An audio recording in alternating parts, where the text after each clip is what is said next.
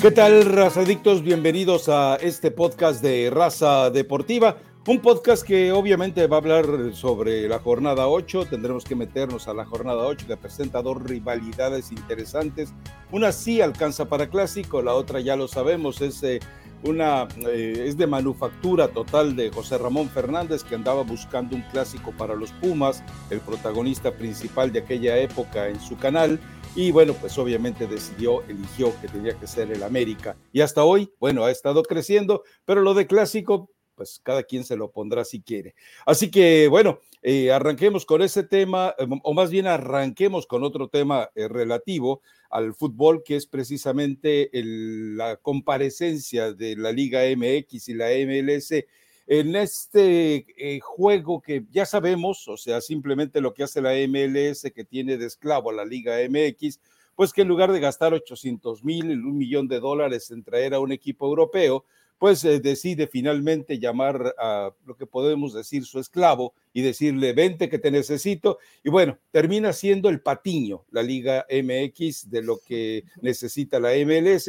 Y lo vimos eh, en la cancha, lo vimos en las exhibiciones y lo vimos sobre todo en algo que no pues, se puede perder de, de vista, el hecho de que a final de cuentas estuvieran de arranque más mexicanos en el equipo de la MLS que de la Liga MX. Y lo curioso es que si se hace una revisión general, eh, hay una diferencia enorme entre lo que convocan ambos equipos y lo que inicialmente tiene en mente el Tata Martino. ¿Quién estará más perdido de todos? Creo que hay muchos, muchas revelaciones en todo esto, Elizabeth Patiño. Buen día. Rafa, buen día, buen día a toda la gente que escucha el podcast y más tarde después que también nos esté viendo. Eh, bueno, pues la realidad hay diferentes situaciones que analizar de este partido, como show, como business, como espectáculo.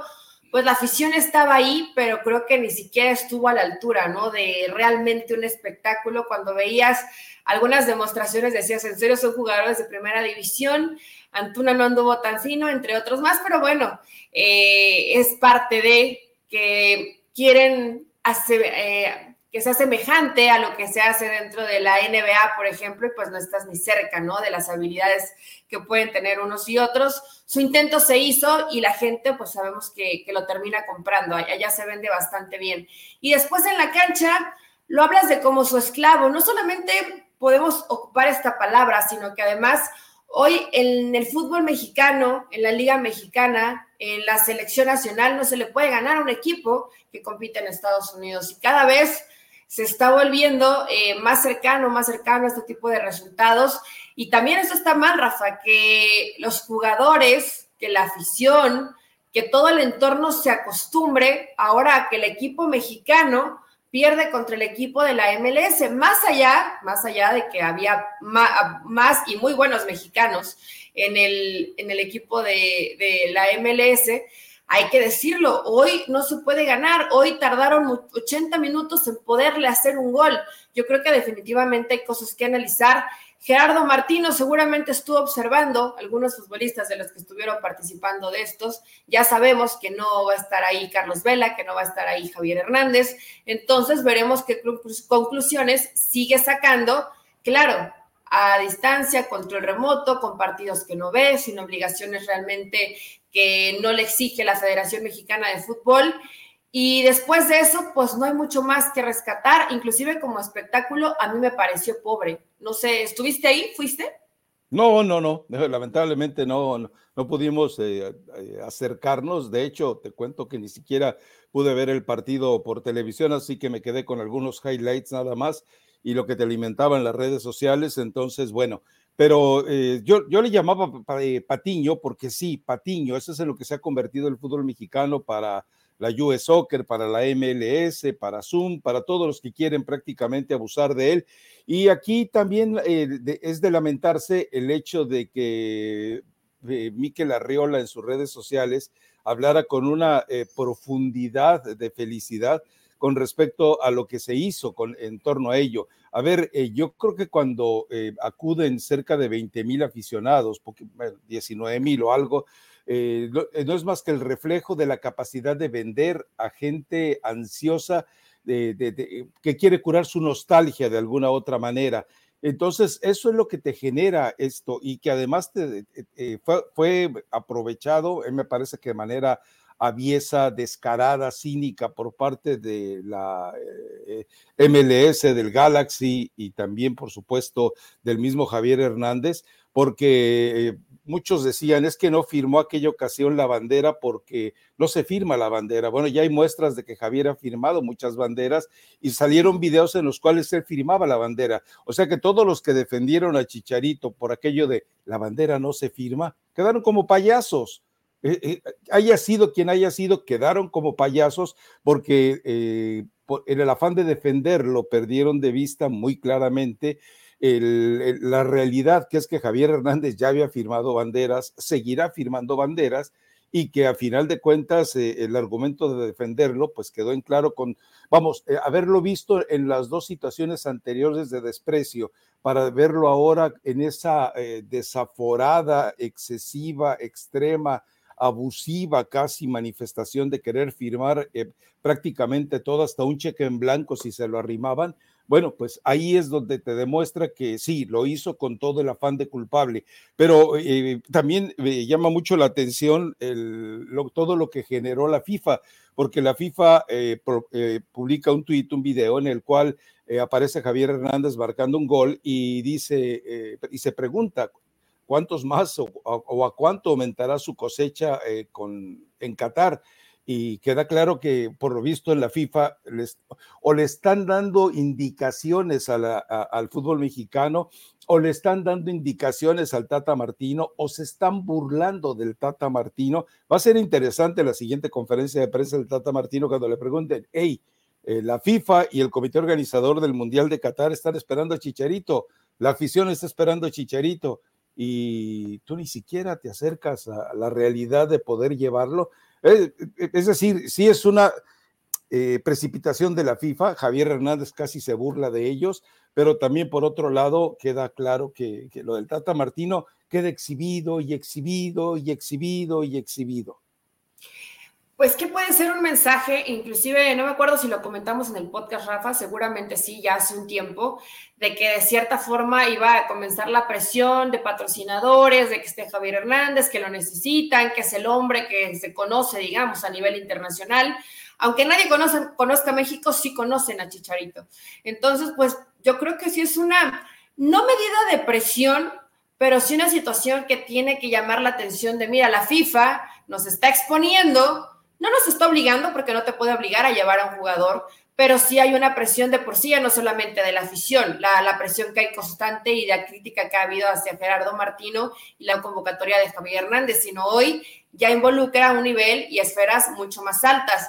Eh, pero al final, Rafa, yo honestamente creo que esto no va a quitarle el sueño, a menos que haya alguna llamada de Jan Infantino a John de Luisa de, oye, mira, es que pues, hay muchos mexicanos y están esperando a Javier Hernández y súbitamente cambia toda la decisión que han tomado. Pero yo creo que esto ya está muy adelantado y van a seguirse burlando y van a seguir exhibiendo.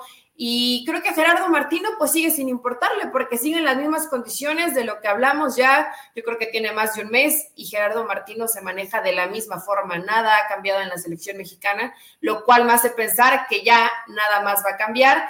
Y nada más por último, para mencionar ese comentario sobre si no quiso firmar la bandera que ya ha firmado en otras ocasiones, muchas otras ocasiones, muchas banderas, creo que Javier no, no, es crucificarlo porque no quiera firmar una bandera. Es que él solito hubiera dicho, no tenía ganas, discúlpenme, me distraje. Y dejó caer al piso. Eh, y, y, se me cayó o se me resbaló o la tiré porque, o sea, algo un poquito más real, ya hoy es muy difícil mentir y luego las redes sociales te lo restregan en la cara, ¿no? Entonces, bueno, Javier Hernández se equivocó, tampoco hay que matarlo por eso, Rafa. Ya pasó y tendrá que aprender también de ello, ¿no? Y tiene que encontrar esa justa media que no ha encontrado Javier, creo que en la cancha ya un poco más, pero no en la situación fuera de la cancha. De pronto comete un error y quiere irse al total extremo y como dices, tú firmo todo, firmo un cheque en blanco tampoco se trata de eso, o sea, realmente Javier, pues que sea el Javier que toda la, afición conoce. Sí, ahí es donde se equivoca. Es decir, el hecho de ser, de demostrar eh, dos facetas, una de desdén y la otra de, de desesperación. un oportunista que te presentan todas las posibilidades. Bueno, hasta parecía que la gente del Galaxy, la MLS, se los arrimaban ahí para que pudiera eh, firmarles. Me parece que eh, se equivocaron, se equivocaron. Eh, seguramente habrá mucha gente que caiga en, el garlito, caiga en la mentira, en la farsa que montaron y que seguramente diga, ahí está, bola de habladores, Javiera ama al mundo. Bueno, ok, ojalá que así sea. Y por otro lado, eh, yo me pregunto si la súbita aparición de Javier Hernández en la selección, ¿crees que a esta pasividad, a esta situación casi de, de desapego de la Copa del Mundo, de poca ilusión de la Copa del Mundo, ¿Podría cambiar eh, la postura del mexicano? Es decir, ¿crees que Javier Hernández bastaría para que de repente esos aficionados así, que de repente están ahorita en este momento como en sopor, como en letargo, como en un estado de inanición, eh, de repente pudieran levantarse si citan a Javier? Hay que recordar algo, apareció ya un anuncio, si mal no recuerdo, de ATT en la cual ya aparecen cinco jugadores promocionando la firma porque ellos son patrocinados por la firma por ATT. Entonces uno se pregunta, o sea, estos cinco van al mundial, pase lo que pase, estos cinco van al mundial, llenen o, no llenen los requisitos, estos cinco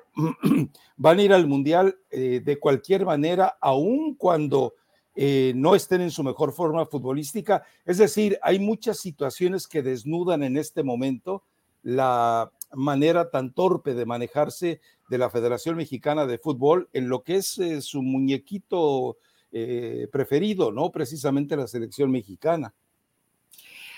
A ver, esto de que hacen los comerciales, pues ha pasado siempre y algunos de pronto ves la imagen y terminan otros por lesión, otros porque de última no fueron convocados, pero están ahí haciendo comerciales con bastante tiempo de anticipación. Eso ya me imagino que lo tienen más que hablado y no son tontos. Habrá jugadores, Rafa, a pesar de que de pronto acá eh, suponemos y armamos y decimos y mandamos nombres. Yo creo que Gerardo Martino ya tiene más que definida su lista, si acaso estará pensándola a lo mejor en qué delantero más llevar, pero de ahí en fuera, o sea, me refiero a delantero más si es que de última se podría subir Henry, ¿no? No creo que ni siquiera le pase por la cabeza a Chicharito. Pero Chicharito, a pesar de esto que pasó con la bandera y de muchas otras cosas, eh, ninguno de los jugadores hoy en la selección mexicana, tal vez el Chucky Lozano, tiene ese, esa cercanía o esa, eh, esa pasión que realmente contagie de la cancha a la tribuna. A lo mejor pensaría que el Chucky, porque el Chucky es un tipo que cae bien, pero tampoco tiene como ese arrastre, ¿no? Está desaparecido con el Napoli. Pero Rafa, pensándonos simplemente en, lo, pensando simplemente en los delanteros, la realidad es que Raúl Jiménez nunca ha tenido, por ejemplo, por ejemplo ese clic con la afición que ha tenido Javier Hernández. Nunca, a pesar de ser un gran jugador. Sí en Europa, sí en... Sí, me parece que en el Wolverhampton y, las máscaras y tal, pero no con selección mexicana. Raúl Jiménez, la, afición no, siempre lo ve como Raúl Jiménez, selección mexicana. Ya ni mencionar a Funes Mori, ¿no? Henry tampoco. El Chaquito Jiménez apenas va por ese camino. Y después nos vamos a ir línea por línea y a lo mejor tendríamos que llegar hasta la portería y tal vez Memo Ochoa. Pero es que no hay con quien se identifique hoy la afición con un jugador, ¿eh? con uno de la selección mexicana. Por eso preguntaba, Tal vez sí, Javier podría... Lo regresaría un poco, tal, tal vez sí, Rafael. Yo no, no estoy, yo no estoy tan convencido, por eso te lo preguntaba. Es decir, a mí parece eh, que ni regresando Vela y Chicharito y que se les, eh, se les eh, confirme para la Copa del Mundo, yo creo que ni así a todos los que están indecisos de si se van a ir a ese mochilazo que está tan complicado en Qatar, pero que se van a ir a ese mochilazo, se atrevan a hacerlo. Yo, yo no sé si de repente terminaría por sacudir esas conciencias y esas, esas eh, esos deseos dormidos de la gente ahorita. No creo, estoy de acuerdo contigo en eso. En este momento eh, México no tiene, la selección mexicana no tiene eh, individuos y por lo menos, y por supuesto tampoco un grupo capaz de generarte emociones. Vamos, hasta la selección de Juan Carlos Osorio te hacía creer que se podía conseguir algo. Esta selección está muerta, es decir, hoy podría levantarse de un epitafio eh, tranquilamente y decir, eh, eh, moriste antes de nacer en Qatar. Sí, fíjate que está, ahorita que estaban mencionando esto, em, estaba viendo una, una, una, miniserie o es el seguimiento que le están dando a la selección argentina previo a la Copa del Mundo. Y cuando hablas de que un jugador o ciertos jugadores o el grupo mismo te hace que, que, la afición pague un boleto, pague un ticket para ir, que además es muy caro, aunque te quieras ir de mochilazo, Rafa, no va a estar tan sencillo para los que intenten hacer eso, eh, porque hay que, hay que pagar eh, buena cantidad de dinero, me imagino que algunos ya deben estar sacando sus zorritos o partiendo su cochinito. Empeñando el eh, perico. Em, empeñando lo que sea, ¿no? Lo, lo, que, lo que tengan los hijos, empeñando lo que sea para ir a la Copa del Mundo. Pero ves a la selección y por supuesto, ¿no? Ahí está Messi. Pero si, te quedas pensando, yo sí pagaría un boleto por ir a ver a Argentina. Y después ves, ves cómo lo pagas. No es una selección, y, bueno, en este caso yo no soy argentina, pero es una selección que dices, mira, o sea, está Messi, está Di María en un momento extraordinario, me encantaría ver a Argentina en una Copa del Mundo. Y ves la unión de grupo y, y ves la buena onda, por supuesto, fuiste campeón de Copa América, etcétera, pero hay una inercia positiva de que te llama la atención y dices, yo sí quisiera ver a Argentina en una Copa del Mundo. Del otro lado pasan la, la final de Copa América y, y, pasan el partido también contra Brasil, si no me recuerdo. Y, y, lo mismo, ¿no? Ves a Brasil y ves que intentó cualquier cantidad de veces y ves a Neymar y dices, bueno, a lo mejor te puede llamar. Y de pronto ves a la selección mexicana donde además no hay una buena, me parece hoy, hoy no hay una, no te atrapa, no es una selección que te gusta. No hay química con la No hay una figura, no hay química, no hay un buen momento futbolístico, no hay un jugador que digas, es que yo pago por ver a este jugador. No hay en la selección mexicana, Rafa. Me genera dudas si por Javier Hernández la afición diría, yo sí pago por ir a ver a, por ir a ver a Javier Hernández a una Copa del Mundo. Me genera duda, creo que sí debe haber afición que lo haga, ¿eh? Los de Chivas, seguramente. Pero en este momento eh, no hay forma de capturar al aficionado y decirle, mira, qué buen producto te voy a ofrecer en una Copa del Mundo. Y puede que nos equivoquemos y cambie la historia y de pronto México tiene un mundial espectacular, pero hoy la probabilidad es de 99 contra 1, ¿no? Sí, y la verdad es que, eh, si te lo planteo de esta manera, de los que van de CONCACAF, dime honestamente, ¿qué, eh, ¿cuál afición tiene en verdad eh, sueños puestos en lo que se puede ganar en la Copa del Mundo. La de Estados Unidos lo tiene, a pesar de que es una selección muy joven, que el compromiso principal es en 2026. Canadá lo tiene porque ha desplegado el mejor fútbol. Costa Rica, bueno, los ticos siempre han hecho eh, caravanas y ha sido una marabunta roja que se aparece en los estadios, porque tienen una ilusión, porque ya consiguieron algo. Recordemos que Estados Unidos y Costa Rica ya se arrimaron al quinto partido, México todavía sigue teniéndolo como meta suprema. Entonces, eh, sí llama la atención que de CONCACAF, el supuesto gigante, es el único que en este momento tiene, como diría el muchacho Chueco Alto, levantándose con estertores, escalofríos y sudoraciones a las eh, dos de la mañana, preocupado por su selección. Entonces, eh, yo realmente no veo en ninguno de los, eh, eh, en ninguno de los mexicanos eh, esa exclamación de júbilo y de esperanza, ¿no? Es triste.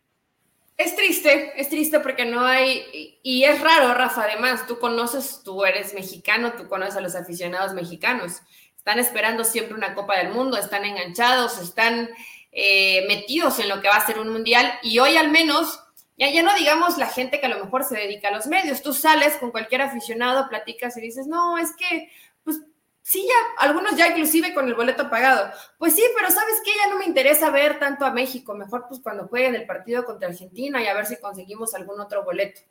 Esa es la realidad. Ahora dices, le quita el sueño a John de Luisa para vender. ¿Tú crees que realmente le quita el sueño, que esté preocupado? porque si le quita el sueño y está preocupado, no está haciendo nada, ¿eh? Eh, no, pero ahí está Irarragorri, y Jair Aragorri, eh, con las declaraciones que le ha hecho y las declaraciones de Diego Coca, que le gustaría pronto dirigir a la selección mexicana. Digo, ¿qué, mayor. También Guillermo Almada, ya hay varios que están cerruchando ese puesto. Bueno, pero ahí Guillermo Almada, como es del grupo eh, castigado, del grupo en el oscurantismo, pues sabemos que le va a costar más trabajo llegar. Pero cuando dice Iradagorri, que él un, eh, a un Diego Coca dispuesto y capaz de dirigir a la selección y un Diego Coca que dice, a mí me encantaría dirigir a Marco Fabián de la Mora, pero el único lugar no puedo dirigirles en la selección. Bueno, pues, ¿qué está, qué, qué está diciendo? Pero bueno, dejémoslo pues ahí ese tema y metámonos a la jornada 8, especialmente a dos de los partidos. Eh, es tan curioso la forma en la que llegan los cuatro equipos, porque llegan eh, con una jornada que no es totalmente eh, clara, pero que evidentemente enriquece mucho. Vamos primero con el de Pumas. Pumas llega después de una zarandeada horrible por parte del Barcelona, una semana de burlas, una semana de memes, una semana de desgaste, una semana de descrédito. Y por el otro lado, el América, que bueno, ha empezado a se deshace de jugadores, como el caso de Jorge Sánchez, que tampoco es para que lo extrañen mucho, con Emilio Lara ahí, pero eh, lo, que, eh, lo que sí es interesante es que el América parecería que tiene a, un muerto eh, del cual tiene que hacer acto de rapiña, irse como carroñero para tratar de, caer encima. Pero ojo, este, si el trabajo de Lilini ya eh, eh, logró conseguir su meta en una semana, si el trabajo de Miguel Mejía Barón para levantar a esos muertos que quedaron allá sepultados en, Barcelona, bueno, pues creo que podría tener algún problemita el América porque nos queda claro que a final de cuentas eh, eh, Pumas eh, sí fue a hacer el ridículo, pero no puede hacer dos ridículos seguidos. no lo sales, Rafael Ramos. Si puedes, si puedes, no lo sales. a ver, ya todos vimos las imágenes, estaban tomando fotos con Xavi. Yo realmente no creo que, es, que hayan estado, así fue un ridículo, así como lo apreciamos todos. Sí fue, eh, le pasaron por encima, lo barrieron mal, pero ellos tal parece que no la pasaron tan mal. O sea, fueron, se tomaron la foto, intercambiaron la playera ya está. Van a competir contra un rival que sí está a su nivel, contra un rival que sí se le puede competir, que inclusive creo que por más pasajes del torneo, aunque no en los últimos dos partidos, hemos visto un mejor funcionamiento de Pumas que de América. América, tal vez lo más reciente, ¿no? Que termina, eh, que termina ganando el partido, ¿qué fue?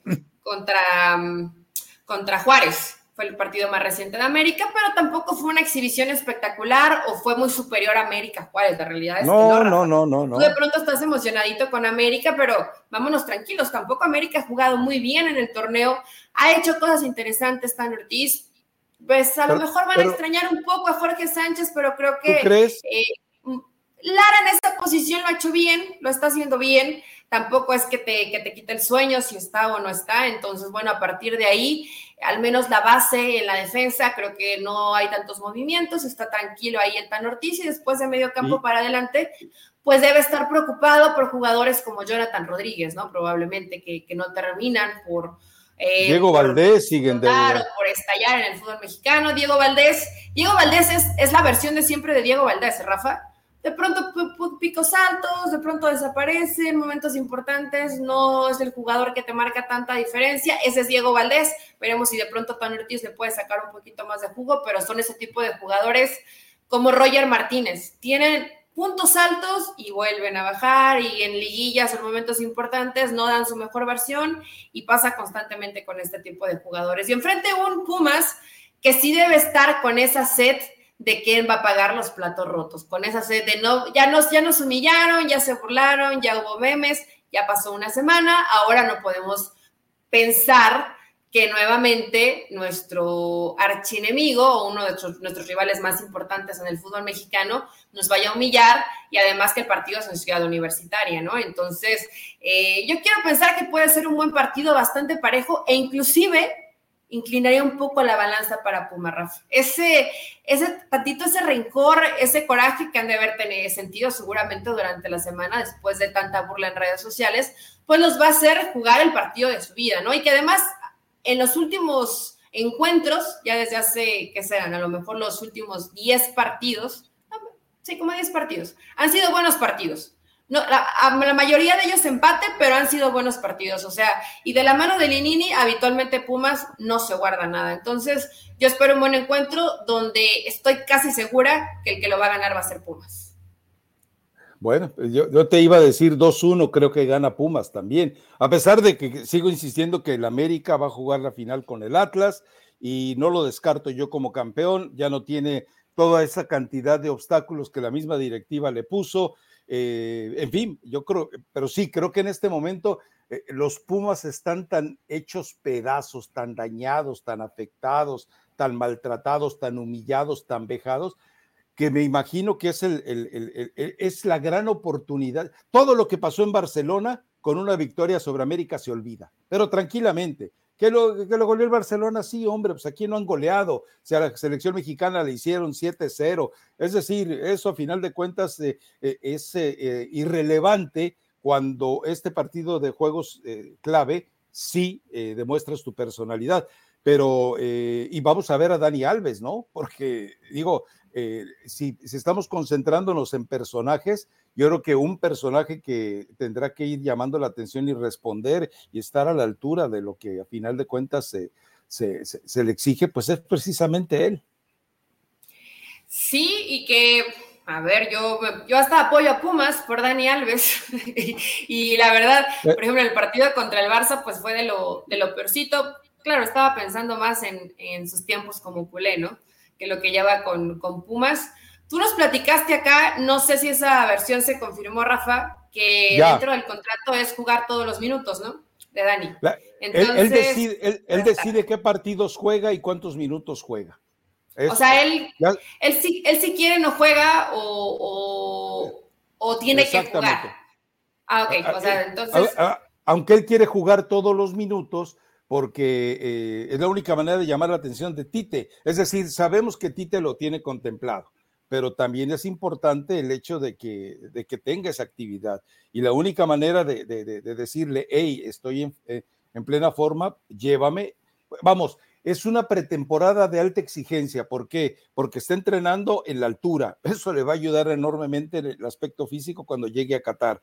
Porque está en una liga medianamente competitiva. Digo, tú revisas eh, Brasil en este momento, que era la otra posibilidad Brasil creo que tiene un control absoluto en este momento de Libertadores y Sudamericana, entonces nos deja claro que, eh, está más o menos en, condiciones de manejarse así. Y si la otra es que vemos a, este Dani Alves, motivado, pues entonces eh, eh, yo, entiendo que ella ha puesto esa, cláusula en su contrato que a mucha gente no le gusta, porque cuando tú sumas la cláusula sobre los minutos, el, dinero que recibe, los privilegios de los que goza, porque él fue, eh, hizo el viaje a Barcelona en asiento de primera clase. Ese tipo de cosas a lo mejor te dañan un poco el vestidor si no eres capaz de manejarlos totalmente bien, ¿no? Sí, pero fíjate que en el, en el grupo, de pronto sabes de quién dudé un poco, de Dineno. Ya ves que inclusive se escuchó un rumor que se y del prete. y del prete puede ser, el Toto Salvio no creo, porque lo he visto bastante cercano con Dani Alves, casi siempre. Capaz que, la. y si lo confunde con la novia. no, no, no. esperemos que eso, que eso no pase por el bien de Dani. A mí no me parece mal, o sea, está bien que él quiera jugar todos los partidos.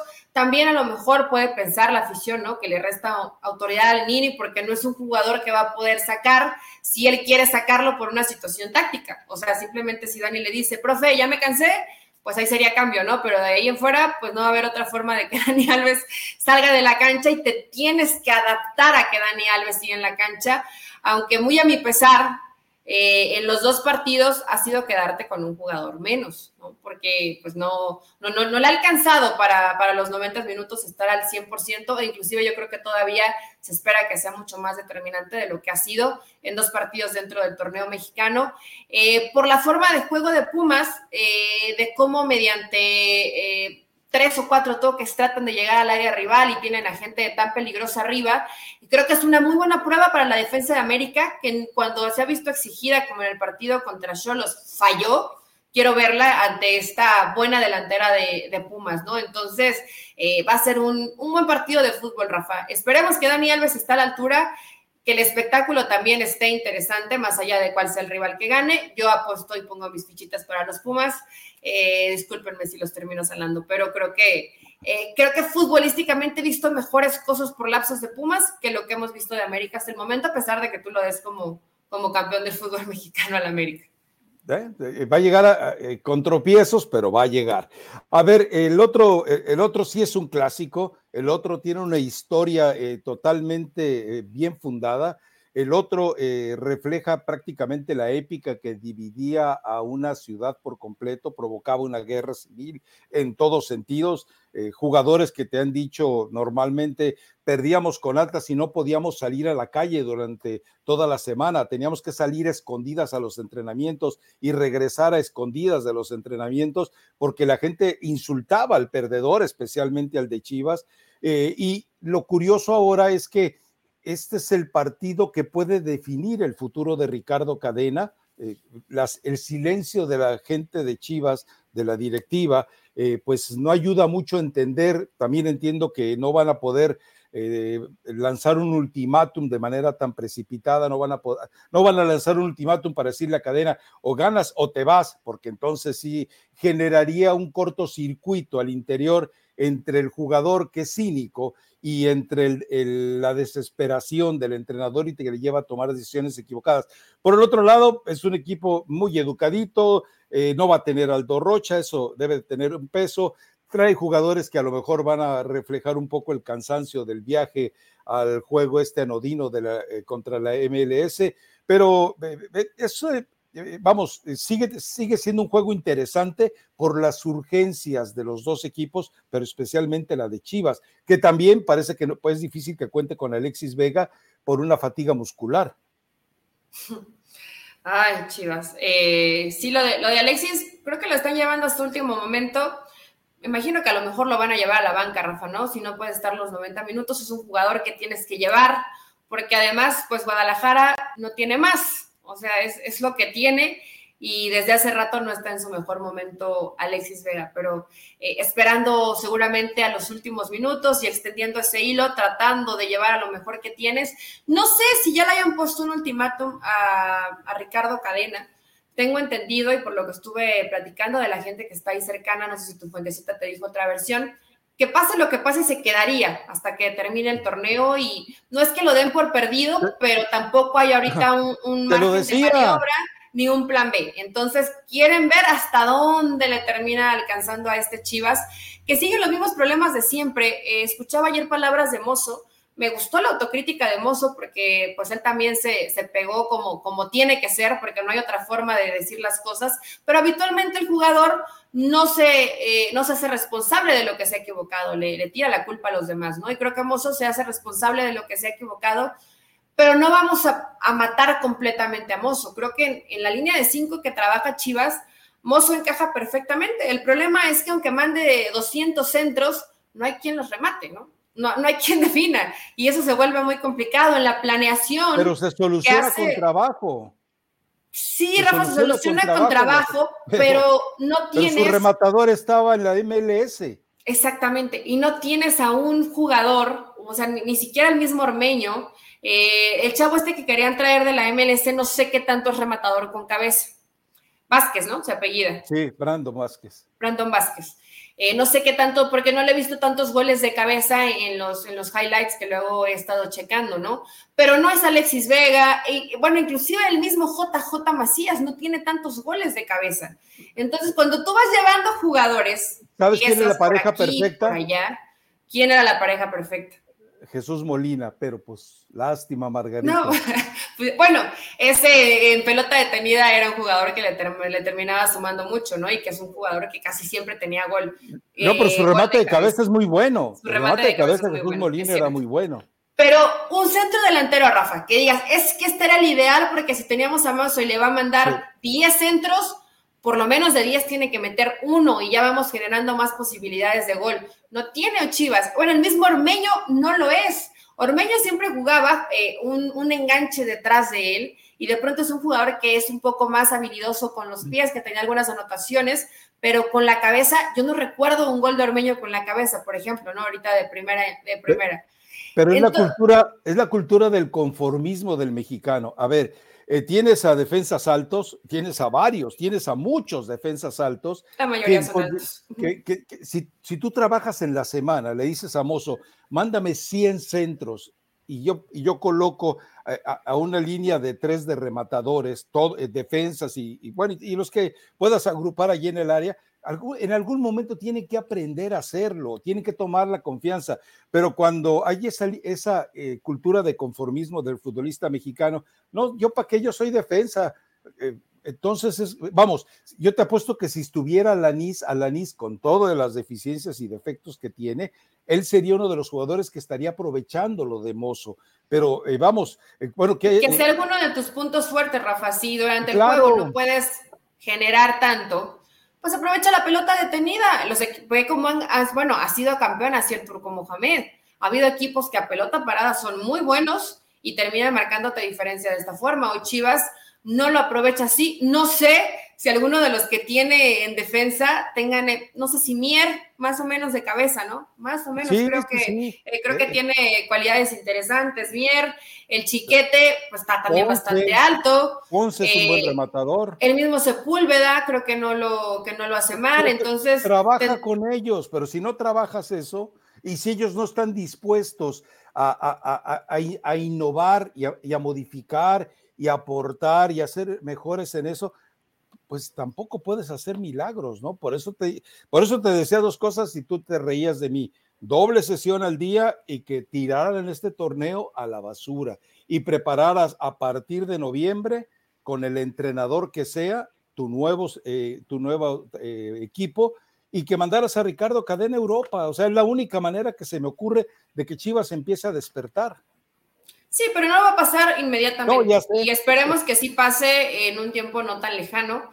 Eh, yo me imagino que ya las horas de Ricardo Peláez están contadas en Chivas porque se ha equivocado, lamentablemente se ha equivocado, ¿no? Ha planeado un equipo y vas trayendo jugadores que más bien eh, simplemente acumulas futbolistas, pero no tienes a un equipo.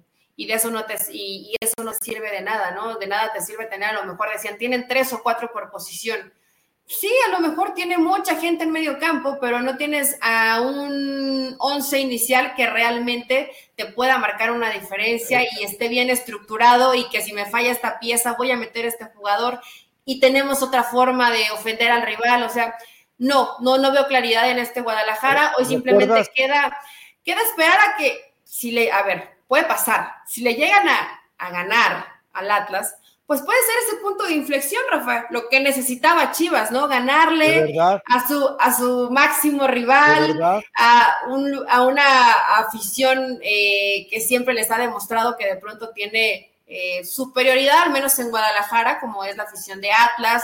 Eh, creo que podría ser ese punto importante, ese punto álgido donde diga Chivas, mira, le, le, gané al campeón del fútbol mexicano y a partir de ahí comienzan con buenos resultados. Sé que es poco probable y que pueden pensar que les estoy mintiendo, ¿no? Que les estoy engañando, pero ¿a poco lo descartarías? Con lo que hemos visto hasta el momento de Atlas, ¿descartarías que Chivas le puede ganar? Con lo que hemos visto hasta el momento, ¿eh? No tomes en cuenta que son campeones del fútbol mexicano, bueno, campeones del fútbol mexicano. Creo que Chivas gana 2-1 pero eh, ganarle al Atlas no representa nada. Es decir, te crearía una ilusión óptica, un espejismo. No te garantiza absolutamente nada y ganarle al Atlas, como tú lo planteas. Yo no creo que te vaya a marcar ninguna diferencia. Ahora, eh, te iba a dar un ejemplo. ¿Recuerdas tú la segunda línea de ataque que tenía Matías Almeida? Eh, la verdad es que tú veías que esa segunda línea se plantaba en el área y alrededor del área y todos tenían poder para meter la pelota. De repente, el Gulit Peña eh, tuvo su mejor temporada goleadora después de la, brillante jornada con el León, en uno de los torneos con Matías Almeida. goles. Eh, eh, exacto, entonces Pizarro también encontraba el gol, la Chofis de repente generaba, bueno, Pulido terminó este, siendo campeón de goleo, y bueno, y, hay alguien que quiere, yo creo que por compromisos con promotor, quiere colocar a Pulido otra vez de regreso en Chivas, por favor, hombre, ya eh, Chivas no puede reciclar ese tipo de basura, pero yo creo que eventualmente lo que puede hacer el Guadalajara es, insisto, es eso, tirar el torneo a la basura, pero Eli, no engañes a la gente, si le ganan al Atlas, no es un punto de quiebre, no es un punto de inflexión, es un punto de engaño. Para mí sí, Rafa, porque muchas veces cuando caes en esta eh, bola de nieve que te va arrastrando y, sigues girando, girando y pierdes y pierdes y pierdes y fallas penales y se lesiona un jugador y todo el entorno es negativo, una victoria te termina levantando de una manera importante, eh, donde el jugador vuelve a creer en él, donde se sacan un poco la presión, donde vuelves a creer en el entrenador, porque mira, lo que me está diciendo que tengo que hacer tiene razón, porque así se consiguen buenos resultados. Entonces puede ser un, cúmulo de situaciones positivas que te generen o te lleven a poder revertir lo que has mostrado hasta el momento en el, en el torneo. Sí creo que este partido contra Atlas puede ser un punto de inflexión. Ahora, me estás diciendo que crees que va a ganar Chivas. Yo también creo que este partido lo va a ganar Chivas, ¿eh? Ya me estoy preocupando por tanto. Eh, yo creo que este partido lo puede ganar Chivas. Eh, un, ¿qué, ¿qué, resultado dijiste? ¿1-0? 2-1. 2-1. bueno, ok. Yo, yo voy con el mismo resultado que tú porque el 1-0 dudo mucho que Atlas no marque. Entonces, eh, yo creo que también Chivas puede ganar un, un 2-1. Eh, le sigue faltando Julio Furch, entonces, eh, o sea, que no está al 100%. Entonces, quiero pensar que todavía si no están jugadores al 100%, se le puede llegar a competir al Atlas. Sí, sí está Cuñones y, y también ya está de vuelta, pero, pero, eh, imagínate. el, el, único jugador que ha arrastrado y que ha llevado a Atlas a conseguir resultados en este, en este torneo, bueno, pondría dos. Uno ha sido Quiñones y otro ha sido Reyes, ¿no? Aunque oh, han tenido que perderse buen tiempo a Furch. Imagínate el choque constante de un mozo que se va y no vuelve, de un mozo que defiende mal con Quiñones. O sea, Quiñones también tiene para darse un festín Supongo que eso ya lo debe estar analizando eh, Cadena y ojo, eso podría provocar que Mozo no arranque. Mozo, Mozo sería eh, prácticamente, eh, qué sé yo, Lazarillo de, de, Julián Quiñones. Lo andaría prácticamente persiguiendo nada más. Suena muy feo eso, Rafa, no seas así. A ver, no le ojo que la barca no sería de Mozo, sería de, de, de Sepúlveda el, que lo va a marcar va a ser un central. Pero obviamente, pues termina, a ver, en esa zona, ¿qué te impide cuando tienes ese tipo de gente por fuera? Pues no te, no te deja que, que, que el jugador se agregue al ataque, que en este caso sería Mozo. O sea, Mozo no va a tener tanta llegada porque seguramente van a intentar el 2 contra 1. Por eso te digo, déjalo fuera. ¿no? ¿Y quién? ¿Cisneros? Pues, no hay más. Pues Aquí más puedes habilitar eh, eh, entonces, sí es una situación complicada, pero yo de todas maneras creo que eventual, eventualmente creo que va a ser todo eh, a favor del Guadalajara. Pero bueno, en fin, esperemos. Ya por lo menos dimos los pronósticos de los dos. Elizabeth Patiño, ¿alguna recomendación musical? Sí, Rafa, sí tengo recomendación musical. Es una canción viejita de Marco Antonio Solís que se llama Invéntame. Pero como estaba pensando en Javier Hernández y en la selección mexicana, pues que es esta canción como de dolor dedicada a búscate a alguien que te pueda dar lo que yo en tu momento te di, en este caso para la selección, ¿no? Entonces, a ver a quién inventa Gerardo Martino que puede ser su chicharito o el chicharito que pide la afición, pero ahora con este grupo de jugadoras que tiene la selección. Hay que esperar en el tema pronóstico. Eh, hay otro buen partido, el de Cruz Azul Toluca, creo que puede ser un buen partido porque Toluca nos sigue gustando, sigue ganando, aunque no siempre jugando bien los 90 minutos y Cruz Azul pues necesita casi de urgencia conseguir un buen resultado, ¿no? Y así algunos, eh, ¿qué fueron novedades para esta semana? Pues lo que ya decía es que se fue Jorge Sánchez, Merella está con, con Mazatlán. Jefferson Soteldo llega un defensa eh, directamente de la Liga Premier a Tigres, que Miguel Herrera tenía eh, semanas engañándose, jugándole el tío Lolo, haciéndose tontito solo, diciendo que no necesitaba un defensa central, que no, no necesitaba nadie en el cuadro bajo, y bueno, termina liberando a Soteldo, que se va feliz de la vida, porque le encanta la, la fiesta, y termina trayendo un defensa que entiendo que es un buen aporte para la Liga MX. ¿Por qué? Porque tiene capacidad en el fondo y tiene también eventualmente, si se lo permiten, llegada de gol. Así que, bueno, vamos a esperar. Yo pensé que ibas a dedicarlo así como la chancla que yo tiro, no la vuelvo a levantar. Eh, Pero ¿a quién le quieres, este, ¿a quién le quieres dedicar esa? No, no, no, es que escucha esa canción. Bueno, tú siempre te vas, esa es de Paquita, la del barrio, me imagino, la de la chancla o no. No, esa es muy vieja, es del piporro, creo. bueno, eh, hay diferencia generacional, Rafa, pero también si después quieren ir a escuchar lo de la chancla, bueno, pues vayan y escúchenlo. Y bueno, pues nosotros nos vemos y escuchamos el lunes. donde dicen que algunas cabezas pueden rodar ya en esta jornada 8. ¿eh? Veremos, veremos si todos los técnicos llegan para esta jornada. Y ayer tuvimos el empate en un partidazo entre Querétaro y San Luis, el empate un gol y vemos qué más nos va deparando eh, la jornada. Por cierto, hoy estoy en la previa en ESPN Deportes en el partido de Puebla, entonces para que ahí estén con, creo que la narración va a estar Carolina de las Alas y Mauricio Pedrosa, conmigo va a estar José del Valle, entonces para que se queden en el partido. Mauricio Pedrosa relata. Sí, ¿no sabías? No, no sabía. ¿O no lo hace? bueno. Es que como tiene los eh, bombones metidos en los cachetes, no me lo imagino narrando. Debe ser muy molesto. Pero bueno. Eh, el Cholos contra Puebla. Ahí los, los, esperamos el ratito y nosotros eh, nos escuchamos el lunes, Rafa. Recupérate, que estés mucho mejor. He leído en redes sociales que la gente ya te extraña, que te quiere ver, que te quiere escuchar. Entonces, bueno, pues esperemos. Cuídate mucho y que el lunes ya estés más recuperadito. Hiciste un esfuerzo por estar aquí. Es la edad, ¿qué le vamos a hacer? Hasta el lunes, gracias. Chao.